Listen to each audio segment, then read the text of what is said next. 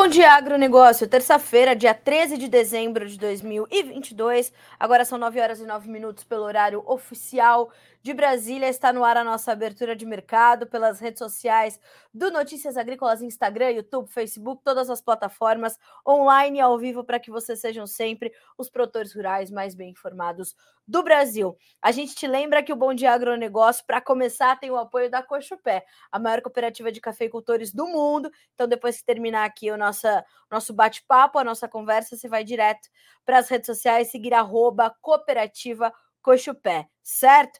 Mais do que isso, Letícia Guimarães está com a gente pela redação do Notícias Agrícolas, acompanhando ali a nossa conversa e, claro, cuidando da nossa interatividade. Então, mande as suas perguntas, as suas dúvidas, as suas sugestões, mande os seus comentários, porque hoje vai ser um dia importante para a gente debater. Né?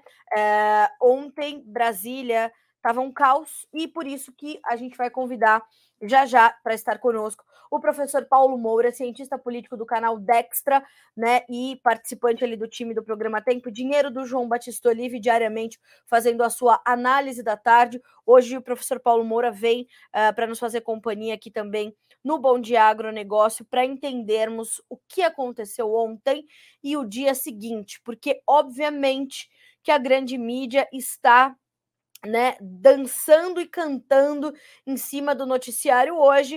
Uh, há dois meses, há manifestantes em Brasília, de forma pacífica, tranquila, pedindo respostas às instituições constituídas desse país sobre o processo eleitoral. Não as obteve, não as obteve até agora. E uh, a grande mídia sequer noticiou o que estava havendo. E ontem, claro, né, deu espaço a, é, é, a, as falas e as manifestações, naturalmente, do governo eleito, né? E a gente vai já já conversar com o professor Paulo Moura para entender o que aconteceu em Brasília, para entender o dia seguinte, porque o dia seguinte é muito importante, e a gente vai falar sobre isso já já. Antes, vamos passar rapidamente pelos preços, trazer algumas informações do que houve ontem para a gente começar esse debate, portanto. Bom, a soja sobe, hoje é um dia de alta para as commodities todas de uma forma geral. Uh, deixa eu só confirmar aqui com o meu pessoal se a gente está ao vivo pelo Instagram. Estamos, né? Ao vivo pelo Instagram. Tá, acho que sim. Uh, enfim, vamos lá.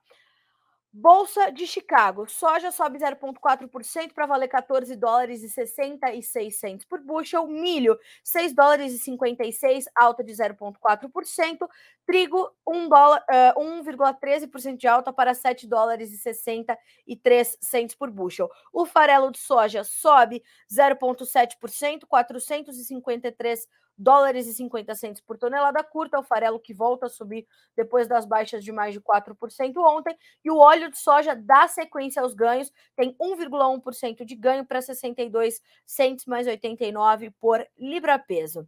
Nós temos ainda Bolsa de Nova York, uh, café, 1 dólar e 67 mais 70, com alta de 0,4%. No Bom Dia Agro de ontem, mercado é, em queda para o café de 2, 2,5%.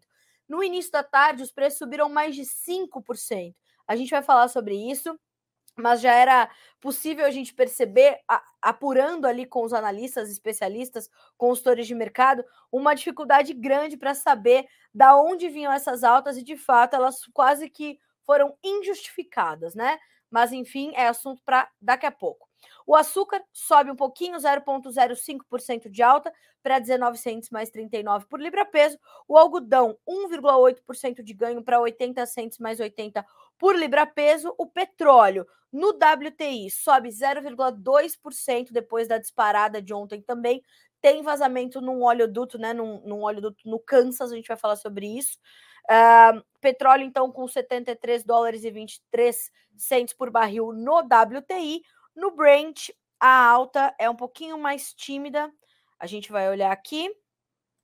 Vamos ver aqui no Brent quanto é que está o barril nesse momento.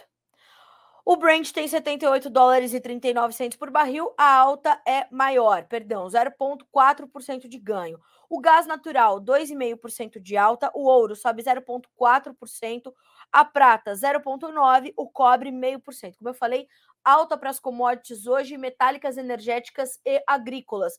É um dia de menos aversão ao risco, é um dia mais é, mais forte efetivamente para as commodities especificamente. O dólar index cai, tem alta, tem baixa agora de 0,2% para 104.523 uh, pontos. Então a gente tem esse, esse cenário para o nosso, pro nosso mercado, então, uh, de commodities, tá certo? Bom, agora são 9 horas e 14 minutos pelo horário oficial de Brasília. Vamos entender o que houve uh, ontem na capital federal, né? Nós tivemos, vou pedir até para o Christian, nosso editor de hoje, colocar na nossa tela, né? O dia seguinte em Brasília. O que, que o que, que, está acontecendo agora e o que, que houve ontem para a gente poder, então, chamar o professor Paulo Moura. Bom, ontem foi a diplomação do presidente eleito Luiz Inácio Lula da Silva, né? Uh, ali junto aos ministros do Supremo Tribunal Federal, aplaudido e tudo mais. Uh, e claro que nós temos ali manifestantes, milhares de brasileiros, há quase dois meses acampados lá em Brasília, esperando uma resposta sobre o processo eleitoral, depois principalmente daquele relatório das Forças Armadas que apontou né, as fragilidades do processo eleitoral, mostrando que não houve lisura neste processo, e mais do que isso, uh, na sequência, quando, quando houve a primeira resposta dizendo: ah, o relatório das Forças Armadas apontou que não houve fraude, as Forças Armadas vieram a público com uma nova nota dizendo: não foi isso que dissemos. Assim, a sinalização de que houve e a possibilidade é clara. Essas respostas nunca vieram, o TSE nunca respondeu a isso. O PL, partido do presidente Jair Bolsonaro, entrou também com um recurso falando: ó, tem todos esses problemas no processo eleitoral, o que fez Alexandre de Moraes multou, né, uh, em 22,9 milhões de reais o, part... o, o, o PL, e assim a gente foi tocando a vida. E aí a diplomação foi adiantada para ontem, dia 12 de dezembro, né? E foi uma grande festa e tudo mais. Inclusive, é, a grande mídia que não estava ali noticiando aquilo, hoje está com todos os seus olhos, câmeras e microfones voltados para a capital federal Brasília, não é? Para entender o que as manifestações, abre aspas, para a grande mídia, golpista, bolsonarista raiz, porque agora esse é o novo conceito, bolsonarista raiz, está é, é, fazendo, né? E como é, como é que é isso? O que, que motivou né, a, a, tentativa da invasão ao prédio da Polícia Federal. Quem fez isso? Quem não fez? O uh, secretário de Defesa, o secretário da Justiça do uh, Distrito Federal, ontem estava dando uma entrevista com o senhor Flávio Dino ao seu lado, que ainda não tem autoridade, será ministro da Justiça será ministro da Justiça. Mas Flávio Dino estava ali ao lado do secretário do Distrito Federal, dizendo sobre a integridade de Lula e tudo mais, né? Uh, e a gente não entende em que pé que a gente está.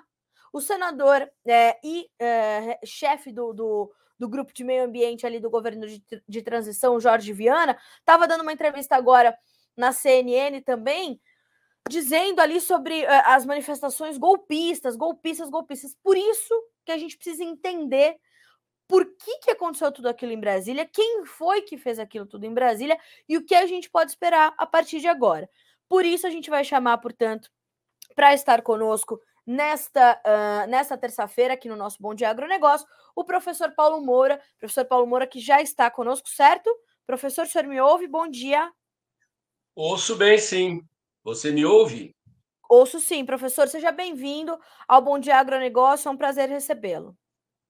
Bom dia, Carla. Igualmente é um prazer falar com você e com a audiência aí do, do, do agronegócio. Do Notícias. Professor, do notícias.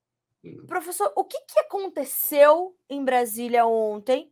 Uh, como é que é a sua avaliação do dia seguinte e de toda a repercussão que os atos cometidos ontem tem nessa terça-feira, nesse dia seguinte? Bom, vamos recuperar a, a dinâmica dos acontecimentos. Em, em primeiro lugar, uh, o, o fator desencadeador dos acontecimentos foi a prisão do cacique José Acácio Sererê Chavante, eh, que é uma das lideranças indígenas que está lá no acampamento em frente ao QG, eh, pelas informações que eu pude colher, eh, teria sido a Polícia Federal, a paisana, num carro não identificado, que retirou o cacique à força, em tese, a mando do STF para ser preso por 10 dias por uh, para esclarecimento das declarações que ele vinha dando nas redes sociais, né? Acusação da mesma natureza daquelas que é, é feita nos inquéritos das fake news, dos atos ditos antidemocráticos, sendo certo. que, detalhe, os índios são inimputáveis, né? Eles não podem ser responsabilizados por aquilo que, que dizem, o que fazem é o que diz a lei, né? Uh, essas etnias indígenas que apoiam o governo do presidente Bolsonaro são etnias que são produtores rurais, são do agronegócio, né? se libertaram da, da, escravização, da escravidão da esquerda e dos antropólogos da USP e, sem perder a sua identidade indígena, passaram a empreender no agronegócio, na mineração e em outros segmentos. Essa prisão teria desencadeado uma ida dos ativistas do acampamento até a Polícia Federal para fazer pressão pela libertação do cacique indígena. E aí começa a confusão. Uh, teria começado a acontecer ali um confronto uh, no pátio do prédio da Polícia Federal, uh, do qual derivou o, o, chamado da Polícia Federal a Polícia Militar do Distrito Federal, que é a polícia encarregada de, de lidar com conflitos dessa natureza. E dali, muito rapidamente, em, em várias regiões diferentes do plano piloto, começa um processo de depredação de carros, de ônibus, incêndio de carros no estacionamento de um shopping de Brasília, incêndio de ônibus.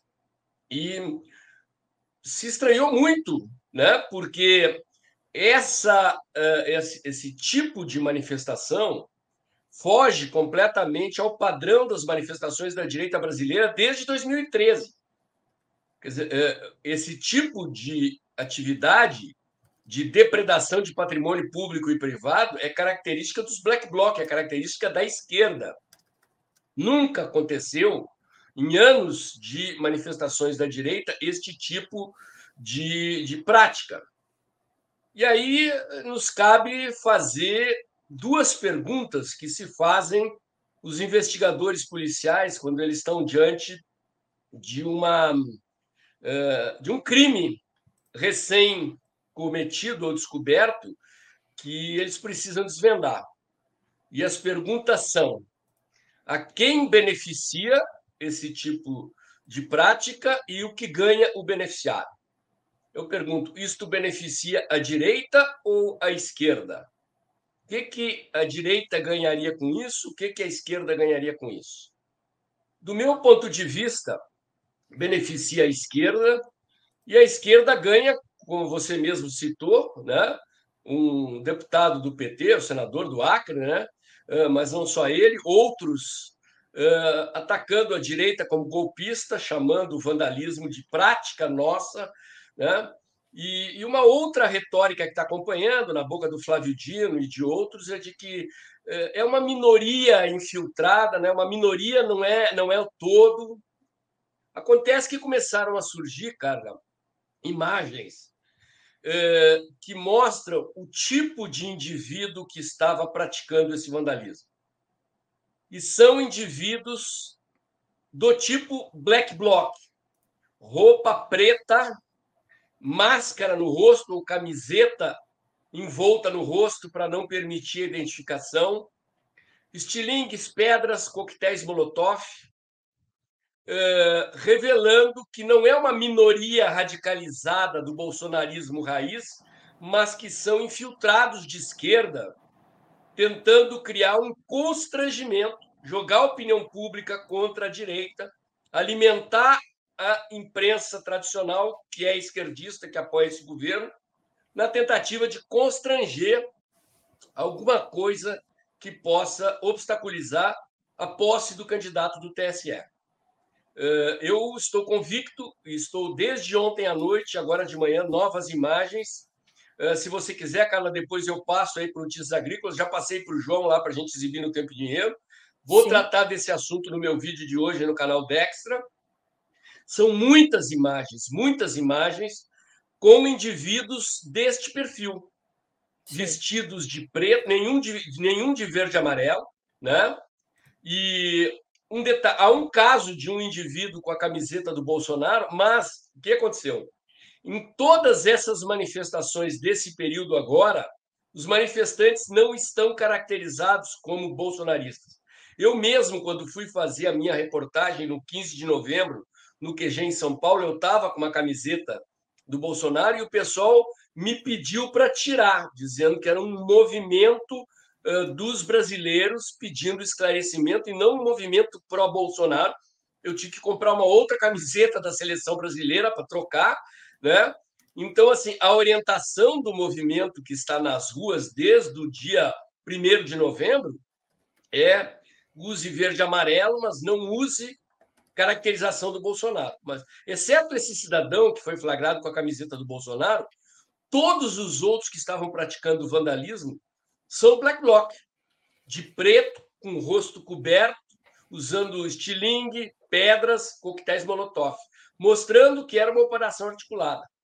E a rapidez, e a rapidez com que o episódio se difundiu no plano piloto eh, da sede da Polícia Federal para outros pontos, com incêndio de carros, estacionamentos de shopping, incêndio de ônibus. Né? Inclusive, há vídeos dos caras gritando fora Bolsonaro, no momento Sim. em que forçam passageiros a desembarcar no ônibus para tocar fogo e ou estão atirando coquetéis molotov em carros estacionados no shopping de Brasília.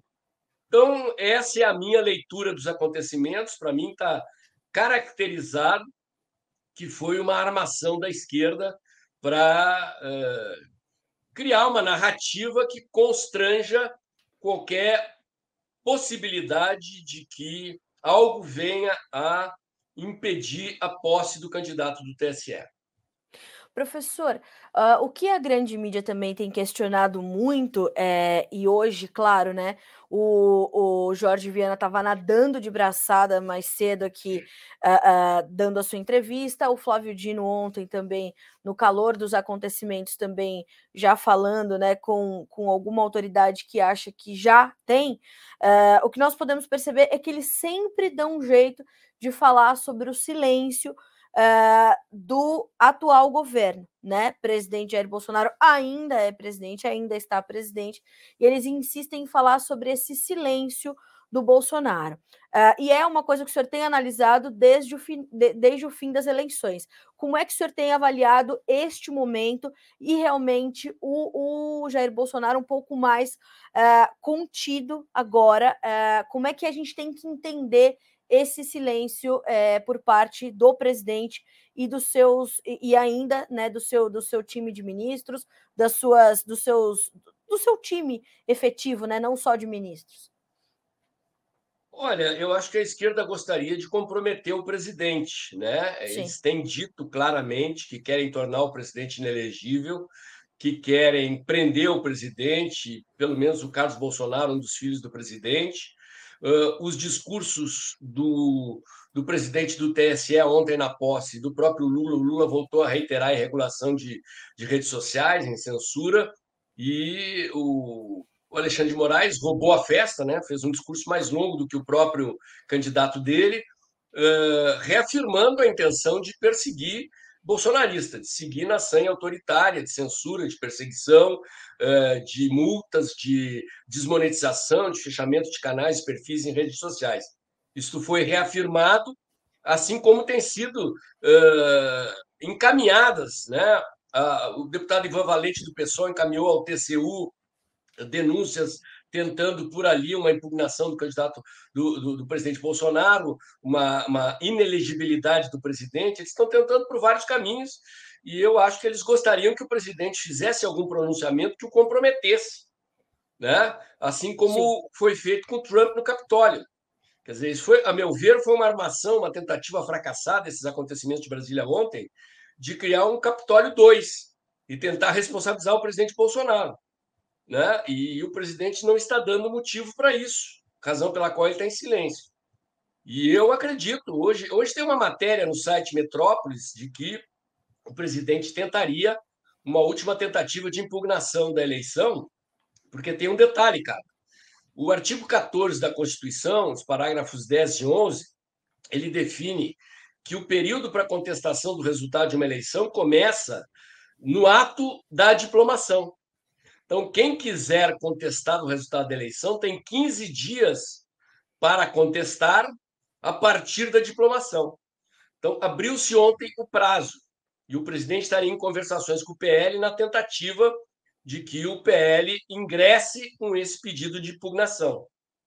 E então ainda há possibilidades, eu acho que essa é uma das razões do silêncio do presidente. O presidente sempre foi muito criticado por falar muito e não fazer. A Exato. minha impressão é que o presidente parou de falar para fazer. Então eu acho que isso é o que teme a esquerda, isso é o que teme o TSE, é que essa possibilidade de contestação vá à frente e que fique comprovado que o candidato deles, de fato, não foi o escolhido da maioria da população. E, e, professor, de outro lado, nós temos um outro silêncio que chega a ser ensurdecedor, que é o silêncio dado como a única resposta aos milhares de brasileiros que continuam se manifestando. Vai fazer dois meses, né, essa, essa manifestação de milhares de pessoas que estão ali na frente dos quartéis, pedindo, claro, que a gente vai pensar uma, uma, uma pequena minoria, né, pedindo ali algumas pautas que podem sim ser questionadas, mas a grande maior, a, a, maior parte daquelas pessoas, elas buscam respostas das instituições constituídas sobre o processo eleitoral, resposta esta que nunca chega, né? É, o TSE ou o próprio Alexandre de Moraes ainda não falou aos brasileiros, né? É, que ali estão. Eu queria também, professor, por gentileza, a sua análise dessas pessoas que ainda estão lá e se de fato é isso que elas estão esperando. Uma resposta que elas podem até não concordar com a resposta, mas uma resposta que nunca chegou. Olha, Carla, isso é o que torna mais suspeita ainda. A a, a, conduta do TSE de negar acesso aos códigos-fonte e a complementação da auditoria das Forças Armadas. Porque as Forças Armadas disseram claramente que não puderam comprovar que, não, que houve fraude, porque não puderam completar a sua, a sua auditoria. E a complementação da auditoria depende do acesso aos códigos-fontes, do, do acesso ao sistema, para que fe seja feito um rastreamento dos programas utilizando softwares, ferramentas. São milhões de linhas de comando no, nos programas da urna e do sistema que precisariam ser investigados, e o TSE só permitiu aos militares uh, averiguar o sistema por uma semana com papel e lápis na mão, não puderam usar softwares para rastrear milhões de linhas de comando uh, de programas, e é impossível você encontrar alguma distorção numa ou em algumas linhas de comando sem utilizar softwares. Isso no mercado de informática é a coisa mais comum que tem. Grandes empresas, bancos estão sempre verificando os seus sistemas para ver se eles não foram invadidos e algum software malicioso não foi inserido no sistema. Né? E ficou comprovado que o sistema é vulnerável a vários uh, tipos de, de invasão um dos quais, inclusive, quando o sistema se comunica com os computadores da Oracle, uma empresa estrangeira que faz o processamento dos dados. Essa é uma das acusações de que há violação da segurança nacional, eh, porque não poderia haver uma empresa estrangeira eh, envolvida no processo eleitoral e não havia, não poderia haver processamento dos dados da eleição fora do Brasil ou sob domínio de uma empresa, o TSE teria que completar todo o, o processo de, de averiguação do sistema e, e, não é o que acontece. Então, eh, seria muito simples pedir para esses brasileiros ir para casa. Abre o sistema, permite a auditoria, se ficar comprovado que o candidato deles foi o vencedor, eu tenho certeza que as pessoas vão para casa pacificamente aceitar o resultado.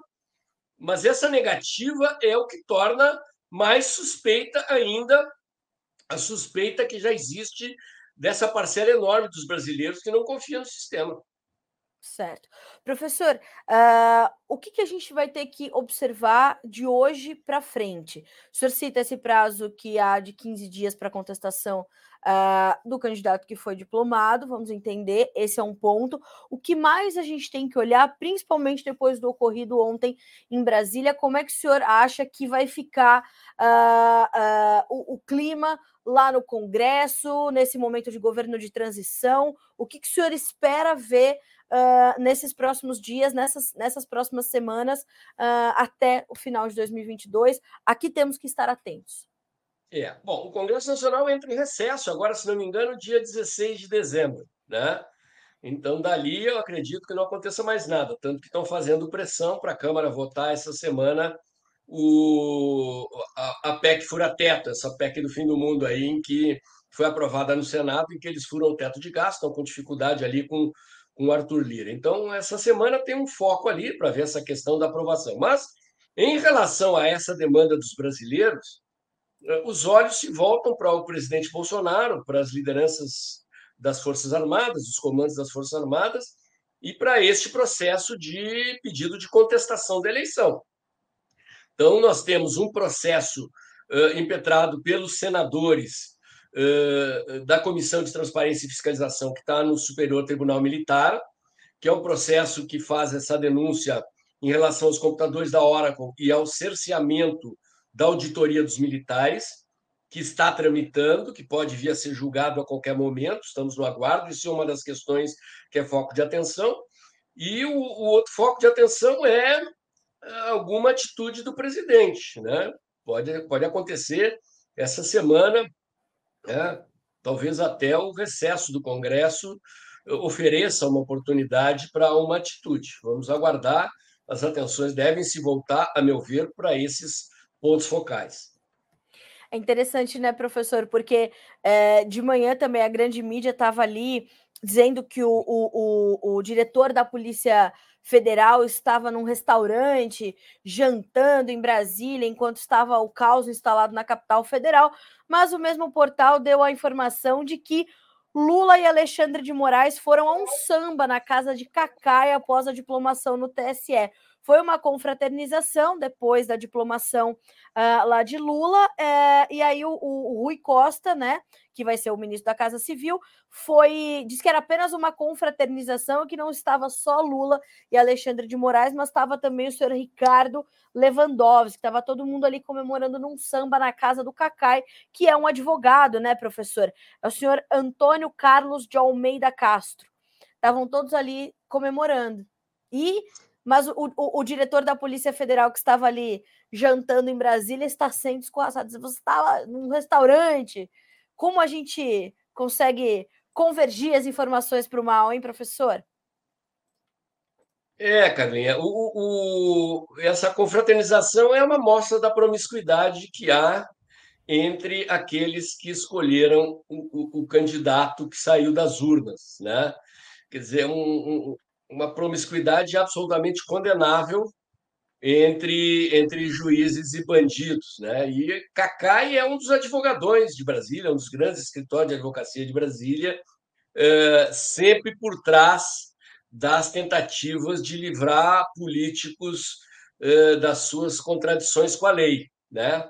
É um dos caras com acesso ao STF, advoga lá na Suprema Corte, ou seja, quando os processos chegaram no seu estágio final, e ele não atende só políticos, atende grandes empresários, bancos, gente que, que precisa de decisões no STF, e é absolutamente condenável que juízes da corte que lidam com os processos do advogado uh, vão confraternizar na casa do advogado, né?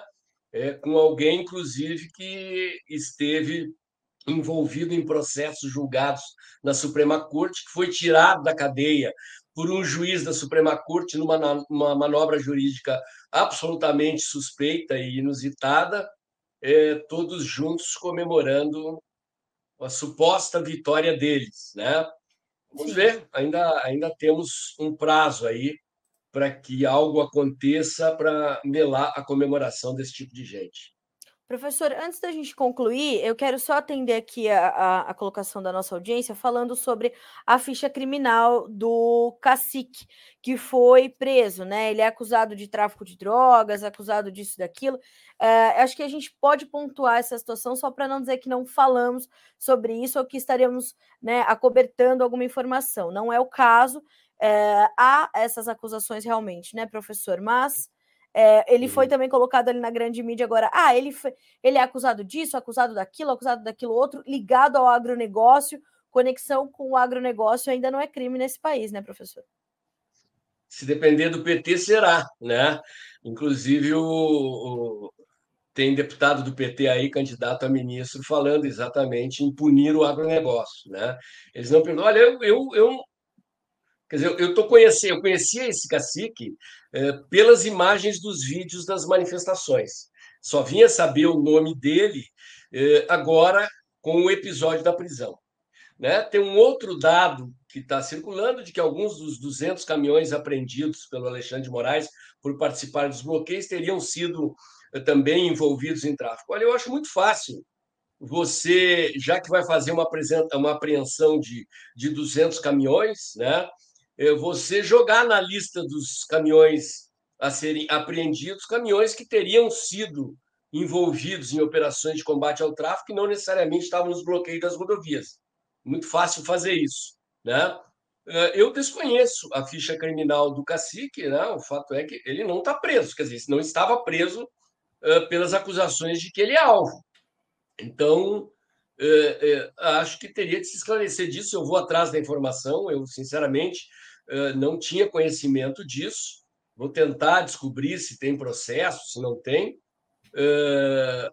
Mas, enfim, né, faz parte da guerra de narrativas, da Sim. tentativa de emparedar os conservadores. Eles estão num esforço tremendo para impedir que alguma coisa impeça a posse do, do candidato deles. E temos que monitorar os acontecimentos, vendo o que, que isso vai dar. Professor, lhe agradeço demais por estar conosco nessa manhã de terça-feira, nesse dia seguinte de Brasília, porque acho completamente é, importante e relevante termos a sua lucidez e a sua perspicácia né, em observar os detalhes do que aconteceu ontem, para a gente poder é, trazer essa, esse registro também que foge dessa, dessa, que faz parte dessa guerra narrativa também, a cobertura da grande mídia. Muito obrigada mais uma vez e mais tarde estamos juntos lá no Tempo e Dinheiro com o João Batista Olive para sua análise da tarde. Bom dia para o senhor, professor. Obrigada mais uma Bom vez. Bom dia, Carlinha. Obrigado pela oportunidade. Estou sempre à disposição do Notícias Agrícolas. Aí é um prazer falar para essa audiência qualificada do agro brasileiro. Muito obrigada, professor. Prazer é todo nosso. Até mais. Um abraço. Senhoras e senhores, professor Paulo Moura é, trazendo essas informações importantes. Essa, o professor ele é um cientista político, então seu trabalho é de analisar os fatos, conhecer a lei, entender a política, entender o jogo político, entender essa guerra narrativa e retórica que tem acontecido é, no Brasil dos brasileiros. Né? Eu sempre falo isso: o Brasil é dos brasileiros e a gente vai continuar defendendo isso aqui, até porque ontem também, como, professor, como pontuou o professor, o senhor Luiz Inácio Lula da Silva voltou a falar da regulação das plataformas digitais no seu discurso de diplomação lá no TSE. Pois é, vamos ver o que acontece. Senhoras e senhores, agora 9 horas e 42 minutos, trouxemos os nossos destaques políticos e, naturalmente, precisamos entender o que aconteceu em Brasília ontem e saber o que vem daqui para frente. Uh, antes da gente passar para os nossos. Me faltou até a voz aqui. Antes da gente passar para os nossos destaques é, do agro, eu quero só trazer uma, uma outra pontuação do, uh, do chefe dali do, do, do, grupo de meio ambiente do governo de transição, o senador Jorge Viana, falou uh, ainda sobre essa condição, né? Porque foi questionado ali pelo jornalista da CNN ao Jorge Viana: ah, quando é que nós vamos conseguir diminuir as curvas de desmatamento, as curvas de seca no Pantanal? Mas então o que vão fazer chover no Pantanal? Né? Vão fazer chover no Pantanal. E aí o senador se posiciona dizendo: ah, sim, temos que olhar para isso o mais rápido possível, porque só dessa forma é que vão acabar os boicotes aos produtos brasileiros. Bom, primeiro então, senador, por favor, olhe os números da SESEX, a Secretaria de Comércio Exterior, e veja quantos clientes abriu o Ministério da Agricultura trabalho, trabalho da incansável Tereza Cristina, eleita senadora com folga pelo estado do Mato Grosso do Sul, grande conhecedora, inclusive do Pantanal e dos outros biomas, naturalmente. Os nossos números de exportação são recordes. Café, milho, açúcar, soja e complexo, proteínas animais, estamos estourados. Por quê? Porque temos produtos de qualidade e temos produtos com selos de sustentabilidade sendo carimbados nos nossos produtos, senhor Jorge Viana, e não há, ah, talvez o senhor tenha usado a palavra correta, boicote, porque a nossa competitividade de fato ameaça os, os demais produtores, onde a legislação ambiental não existe como existe aqui onde há biomas neste país onde há necessidade, por obrigatoriedade da lei, de conservação de 80% da propriedade rural e produção em apenas 20%, não é? Então, isso não acontece em outros países. Nós temos sim que acabar com o desmatamento ilegal, ilegal, nós temos sim que terminar com todos os problemas ambientais que temos aqui.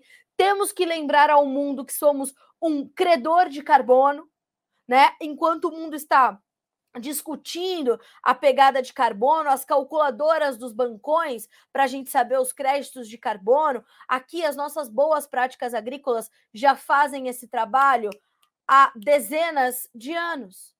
Então, as colocações elas continuam partindo dessa guerra narrativa, dessa guerra é, é, é, retórica, né, que vai se escalando naturalmente, né? Essa semana já começou com aquela questão toda do Brasil quebrado, né? O senhor Aloysio Mercadante falou que uh, o governo Bolsonaro vai entregar um país quebrado. O Ministério da Economia, ainda sob a batuta de Paulo Guedes, falou: olha aqui, Mercadante e Fernando Haddad, estes são os números, e assim a gente vai tocando, né? Então, uh, a gente vai ainda ter essa, essa conversa por várias e várias vezes. Uh, a gente ainda vai ter muito que tratar aqui, mas é importante que se conheça o Brasil real, o Brasil das exportações recordes, do, de mais de 200 clientes internacionais que foram abertos nos últimos quatro anos pelo Ministério da Agricultura desse país. E aí eu recebi aqui uma pergunta: uh, quem será uh, o próximo ministro da Agricultura do Brasil? Né? Não, não sei. Aqui, o Domingos, o perfil é Domingos 484. Quem será o, o, novo ministro da Agricultura? Olha, nós temos alguns nomes. O nome mais forte nesse momento, Domingos, é o do senador Carlos Fávaro, que foi presidente da ProSoja Brasil, foi presidente da ProSoja Mato Grosso. Não é um nome muito bem quisto pelo agronegócio, mas já foi, né? Mas o agro não ficou muito satisfeito com essa com essa colocação, né? A gente tem feito essa apuração aqui. Outros nomes corriam também para a pasta, como Neri Geller, né, deputado que teve seu mandato cassado. Temos também uh, o nome do Blairo Maggi, que voltou a crescer aí nas últimas semanas. Até a Cátia Abreu foi cogitada para assumir a pasta. Cátia Abreu já foi ministra da Agricultura, Blairo e Neri, Neri Geller também.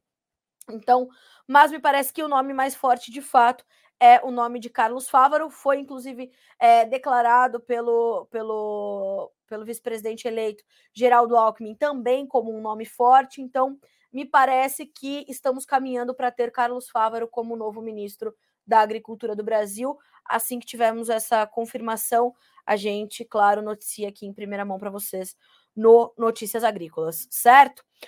Bom, uh, então seguimos por aqui. Agora são 9 horas e 47 minutos. Eu queria muito fazer essas colocações, porque assim, essa questão desse, dessa de achar né, que, que o Brasil é o patinho feio dos mercados internacionais, porque realmente não produzimos com sustentabilidade, esse é um discurso tão raso, tão empoeirado, tão ideologicamente incorreto e infundado que ele precisa sempre ser lembrado nesse espaço onde nós temos conhecimento do que estamos dizendo.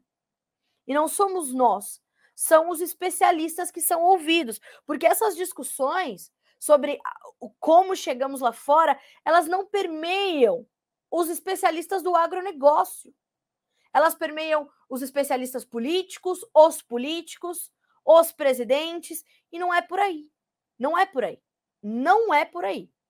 Bom, Vamos continuar então. Temos aqui os nossos destaques hoje. Uh, do agro, a gente vai começar falando sobre a soja.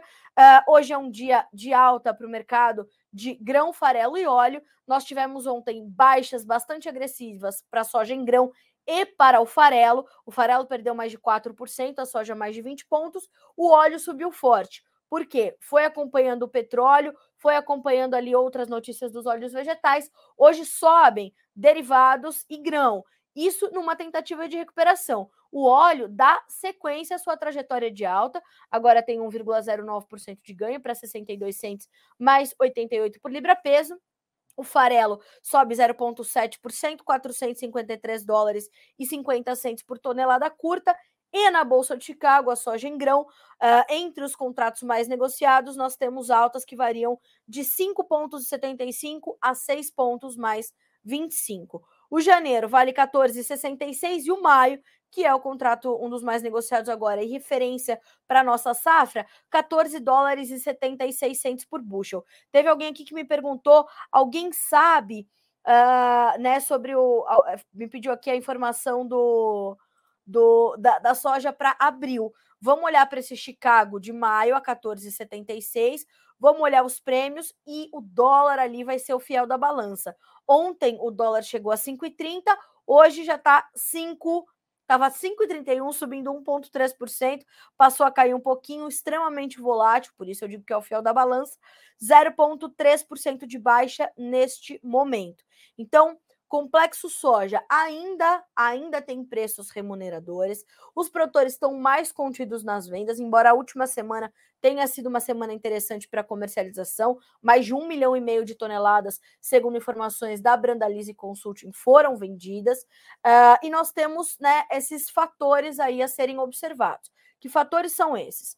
Um, claramente a questão climática na América do Sul, com foco especial na Argentina porque por lá, embora algumas chuvas tenham é, se mostrado aí nos últimos dias, nós tivemos também é, ainda a manutenção das secas, essas chuvas não trazem ali uma, uma condição de mudança no quadro da safra, somente um alívio imediato, até porque a previsão para os próximos 10, 15 dias ainda é de tempo seco. Nós temos também algumas questões ligadas à China. A China se reabriu, a China oficializou o relaxamento às medidas de combate ao Covid. Todavia, de outro lado, a população segue temerosa e escolhendo ficar em casa depois do que passou ali naqueles meses de lockdowns muito severos. Né? Nós tivemos toda essa, essa preocupação. Então, isso ainda é um ponto no radar. Como vai ficar o consumo de grãos, de alimentos, de tudo na China. Inclusive, hoje, Eduardo Vanin destacou ali o mercado do arroz, também com algumas informações importantes que dão espaço para esse para esse entendimento do que vem por aí para a China, mas é muito importante a gente olhar é, para esse momento né, do mercado de grãos e do consumo de alimentos na China, tão logo tenha sido é, oficializado esse relaxamento, e, claro, entender como tudo isso vai impactar na economia chinesa, que vem num processo de desaceleração do seu crescimento, também pudera, né? São quase três anos de lockdowns e tudo mais. Então, a gente tem um processo aí para seguir e vamos acompanhar. Temos também no radar a questão do macro cenário, manutenção da guerra, recessão em alguns países, a inflação em alguns países e nesta semana dados importantes da economia norte-americana a serem divulgados. Isso vai valer para todas as commodities, uh, dados de inflação e dados também sobre a taxa de juros, como vai ficar a taxa de juros para fechar 2022, dados que chegam pelo Federal Reserve, o Banco Central norte-americano. No Brasil, soma-se a tudo isso a questão dos prêmios e a questão, como eu disse, do dólar para a gente formar preços aqui no Brasil. Nós temos um Chicago ainda acima de 14,50, 14,60 e prêmios que ainda são positivos. Como é que isso vai formar os preços aqui no Brasil? Para a soja da safra, o restante da safra 21, 22, a gente tem preços ali na casa de 190, 189, 188, 187. Hoje, talvez uh, um pouquinho menos por conta das baixas de ontem, né? Uh, mas o dólar ali ajudando a equilibrar as situações. Para a safra nova, a gente já tem cerca de 8 a 10 reais menos base Porto. Claro que esse número vai variando ao longo do dia, mas a gente tem preços, claro, menores, porque a gente está aí com uma previsão de uma safra de pelo menos 150 milhões de toneladas, de acordo com as estimativas oficiais. Então, olhar para o clima na América do Sul em que pé vamos fechar essa safra, 22, 23, entender o consumo, prêmios e dólar, é fazer gestão, reduzir a sua exposição ao risco e garantir boa margem. As margens serão menores, inevitavelmente, do que as da safra anterior, mas há margens, e isso é muito importante. Bom, falamos sobre a soja, vamos falar um pouquinho sobre o trigo. Por quê? Porque o trigo dá sequência aos seus ganhos também em função das preocupações que tem em torno ali da região do Mar, do Mar Negro, uh, por conta daquele ataque às instalações de energias por parte da Rússia às instalações ucranianas, que comprometem, claro, toda a logística. Uh, lá uh, na, na, região, é perto do porto de Odessa, que é o maior porto de, de né, grãos ali, é, que vai tirar os produtos agropecuários da Ucrânia, né? Embora é, haja outros dois portos em operação, começamos a semana com Odessa fora de operação por conta desses ataques, né? E isso deixou o trigo bastante tracionado. Ontem os preços subiram bem, hoje continuam subindo hoje continuam subindo e vamos ver aqui quanto é que são as altas nesse momento. Variam de 6 a 6 pontos e meio. O contrato março 7,61, o maio 7 dólares e 70, julho 7 dólares e 73. Então esse é um ponto de atenção para nós. Vamos entender e saber aí como a gente fica com essa condição ainda do mercado de trigo, olhando para essa condição da guerra. Esse ataque às instalações de energia na Ucrânia uh, esses ataques russos, eles são mais um ponto de escalada desse conflito. Inevitavelmente. São quase 10 meses. No dia 24, a gente vai completar 10 meses de conflito. E ele vai se escalando, vai se escalando, vai se escalando. Isso está na conta de todos os mercados. Está na conta. Mas o mercado já sabe que temos isso. Deveria acontecer algo muito mais terrível do que tudo que já está acontecendo, e o que está acontecendo já é ruim o suficiente, mas algo novo que o mercado não uh, conhece ou não tem no seu radar. Por isso, nós temos ali níveis de preços no trigo pré-guerra, tá? Fora que há incerteza sobre o trigo uh, australiano, há incertezas ainda sobre o trigo argentino, há problemas com a oferta global de uma forma geral. Sugiro que vocês acompanhem diariamente a agenda do trigo com o Marcelo Debaco no programa Tempo e Dinheiro do João Batista Olive todos os dias, começando meio dia e meio. Ontem, Marcelo trouxe essas pontuações que o mercado ainda tem de incerteza e que dão suporte importante às cotações, fora essa condição da guerra. Para o Brasil, estamos em plena colheita. E enquanto a gente está em plena colheita, naturalmente a gente vai ter uma pressão sobre os preços, mas são preços ainda adequados. Então, também, faça suas contas, entenda a interferência do dólar, entenda a interferência das bolsas, das bolsas internacionais, do que está acontecendo na Argentina, forme seus preços e reduza a sua exposição ao risco. Fechado? É mais ou menos por aí. Bom, falamos de soja, falamos de trigo, agora vamos virar nossa chave para o milho. Por quê? porque ontem foram divulgados os dados da SESEX, a Secretaria de Comércio Exterior, que trouxe ali um início de dezembro bastante favorável para. Eu estou aqui buscando os números para sempre trazer as informações mais corretas para vocês. Uh, as exportações ainda estão bastante aquecidas, né? Nós ainda estamos com um início de dezembro é, forte, se encaminhando uh, para um ciclo de exportações recordes, segundo os analistas e consultores de mercado, né? Para alguns, para alguns especialistas, a gente vai terminar 2022 com até 42 milhões de toneladas de milho exportadas. E aí é que eu, aí é que eu tento trazer essa perspectiva do lado da questão ambiental, né? Como nós poderíamos alcançar níveis recordes se realmente nós não entregássemos ao mundo um produto sustentável, né? Um produto que tivesse esse atestado de boas práticas, certo? Nós conseguimos já, em algumas partes do país, cultivar três safras de milho. Isso é um país tropical, ele vai ter condições é, é, de clima, de relevo, portanto, de pragas e doenças completamente diferente de países de clima temperado. Então, nós temos que ter isso, essa condição colocada. Nós temos que lembrar que somos um país muito produtivo, que estamos aí garantindo esses, essas aberturas de mercado importantíssimas. E, e o maior exemplo disso para o milho é a China, que depois de oito anos de costura de acordos, temos aí navios de milho brasileiro indo para a China. Então, devemos terminar dezembro com números recordes. E veja só o que diz o senhor Roberto Carlos Rafael, analista de mercado da Germinar Corretora. Uh, os volumes já contratados para exportação de dezembro e janeiro são robustos para finalizar o ciclo em patamares recordes semelhantes aos de 2019, de 42 milhões de toneladas. E claro que todo esse movimento traz divisas para o país, né? Em termos financeiros, o Brasil arrecadou um total de 443 milhões e 68 mil dólares no período contra 765 mil 101 milhões 765 milhões 101 mil de todo dezembro do ano passado, o que na média diária deixa o atual mês com um aumento de 90,3%, uh, ah, ficando com um total de 63 milhões 295 mil dólares por dia útil. No mês de dezembro eram 33 milhões de dólares por dia útil em dezembro de 21.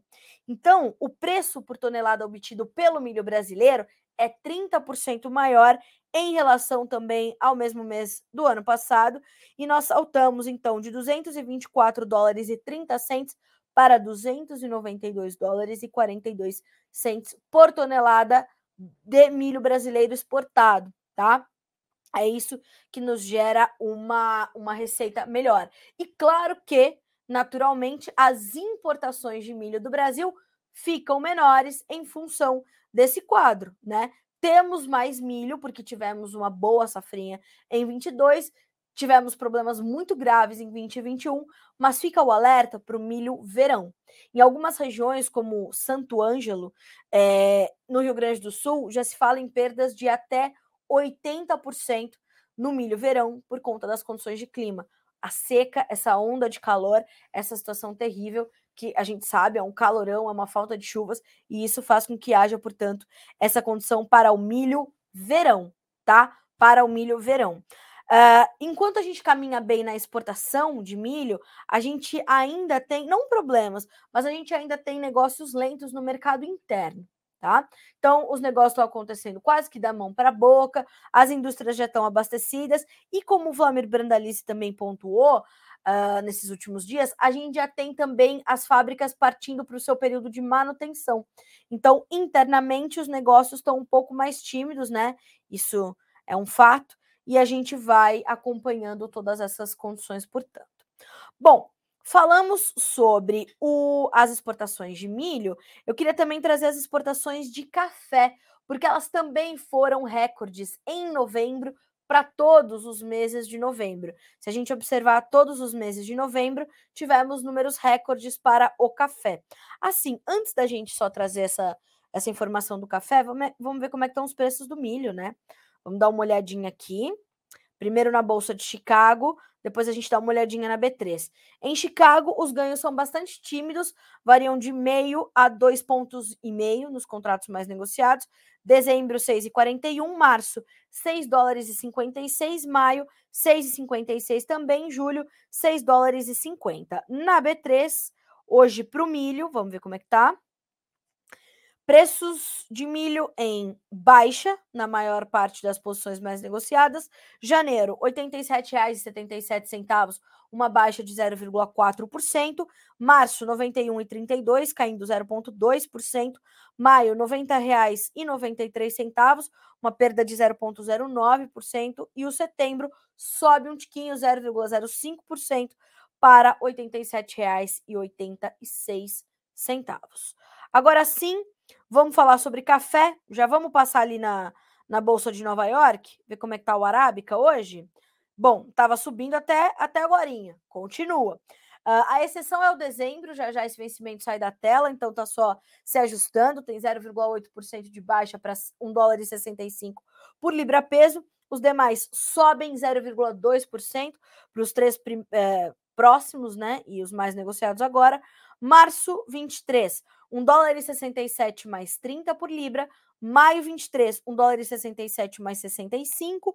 E julho, 1 dólar e 67 mais 95 por libra peso. O mercado de café, né, senhoras e senhores, continua nessa montanha russa desenfreada.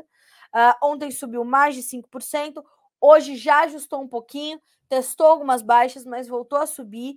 É, tem olhos na exporta, tem olhos no, nos fundamentos, tem olhos na oferta e hoje deve reagir também aos números das exportações, segundo já pôde apurar a Virgínia Alves, nossa especialista aqui em café. Abre aspas para Eduardo Carvalhais, tá? Os cafeicultores brasileiros que acompanham de perto o dia a dia de seus cafezais estimam que a safra 2023 de arábica terá um volume semelhante à safra deste ano. Conscientes deste fato e da forte alta dos custos de produção, não aceitam a queda dos preços nos últimos meses e permanecem fora do mercado físico. Vamos repetir? Conscientes deste fato, os cafeicultores e da forte alta dos preços uh, nos últimos meses uh, e dos custos de produção, os cafeicultores não aceitam a queda dos preços nos últimos meses e permanecem fora do mercado físico, vendendo apenas o mínimo para fazer caixa uh, e fazerem frente a seus compromissos mais próximos, fecha aspas, para o senhor Eduardo Carvalhais, analista de mercado do escritório Carvalhais. Então, o mercado de café tem essa, essa característica muito forte agora de não conversar, mercado físico com mercado interno. E quando conversa, não sai negócio, porque os cafeicultores estão reticentes, não querem vender nos atuais preços, porque têm consciência, portanto, dessa oferta mais ajustada. Esta é uma análise que a gente vem trazendo bastante tempo aqui uh, e trazendo essa perspectiva, portanto, uh, do cafeicultor, que não quer vender, que não vai vender e sabe que vai ter uma safra menor no ano que vem. Aí é que eu trago os números das exportações, portanto, do Secafé. O Conselho dos Exportadores de Café do Brasil uh, mostrou que os embarques nacionais do produto totalizaram, em novembro, 3 milhões 673 mil sacas de café, um volume que implica um crescimento de 14,2% em relação a novembro de 2021. A receita cambial saltou 39,9% no mesmo intervalo, uh, saindo de 632 milhões 500 mil dólares para impressionantes e atuais 882 milhões e, 500, é, e 885 milhões e 200 mil dólares, um recorde histórico para novembro.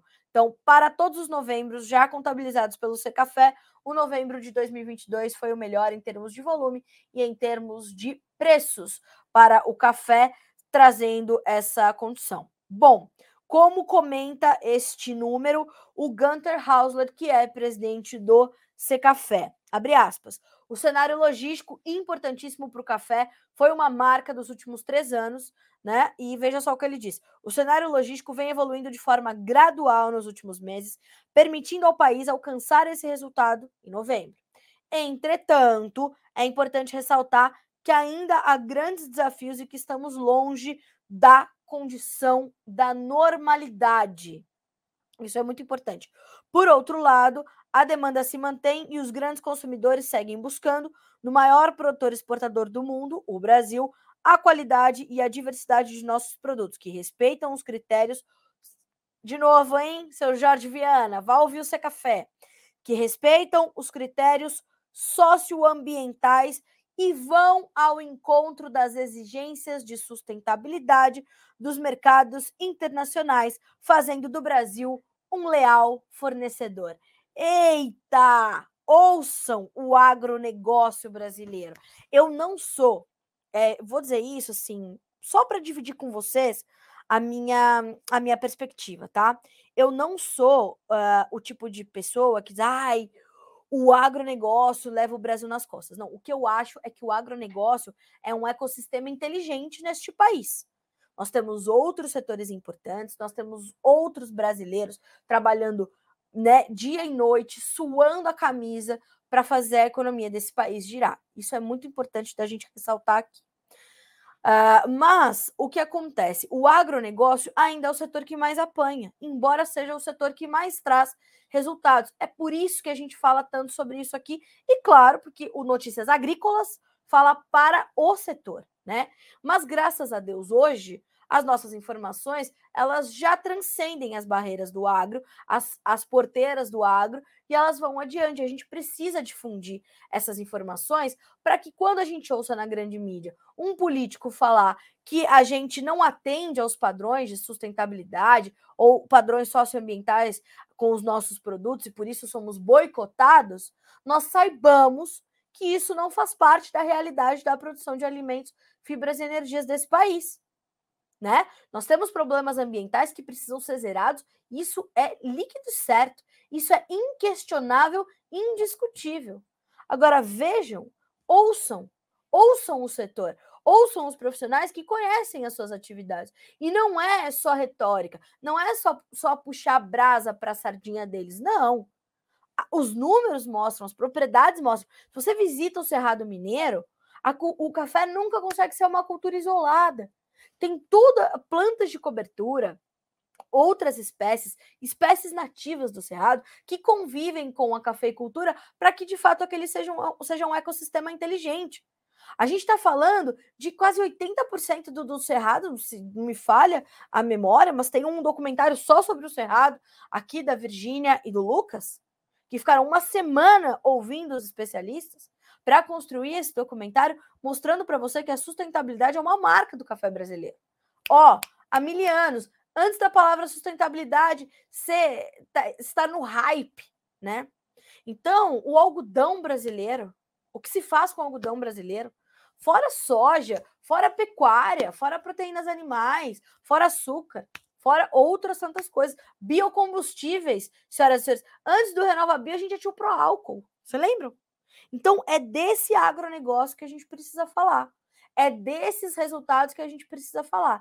E é isso que a gente vai continuar fazendo aqui no Notícias Agrícolas, tá? São 10 horas e 10 minutos pelo horário oficial de Brasília. Eu quero agradecer muito pelos comentários, pelas gentilezas. Uh, aqui o pessoal hoje participando do debate. Mandem para nós a perspectiva de vocês ali no Fala Produtor. É um espaço de interatividade, né? Ele nasceu antes das redes sociais, então a gente tem esse espaço ali no Fala Produtor do Notícias Agrícolas. Digam o que vocês estão pensando sobre esse dia seguinte do que houve em Brasília, o que vocês esperam para terminar 2022, começar 2023. 2023 está aí, Vamos levantar a cabeça e continuar seguindo, porque amanhã o sol vai raiar e a gente vai ter que trabalhar. Então, bora Brasil, bora Brasil, bora para frente. Vamos torcer pelo Marrocos na Copa do Mundo, não é isso?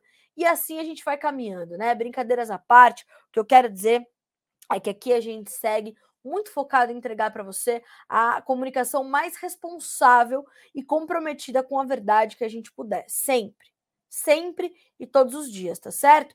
Eu te desejo uma excelente terça-feira. Amanhã tem mais e a nossa programação continua muito rica para que vocês sejam sempre os produtores rurais mais bem informados do Brasil. Boa terça, bons negócios e até amanhã.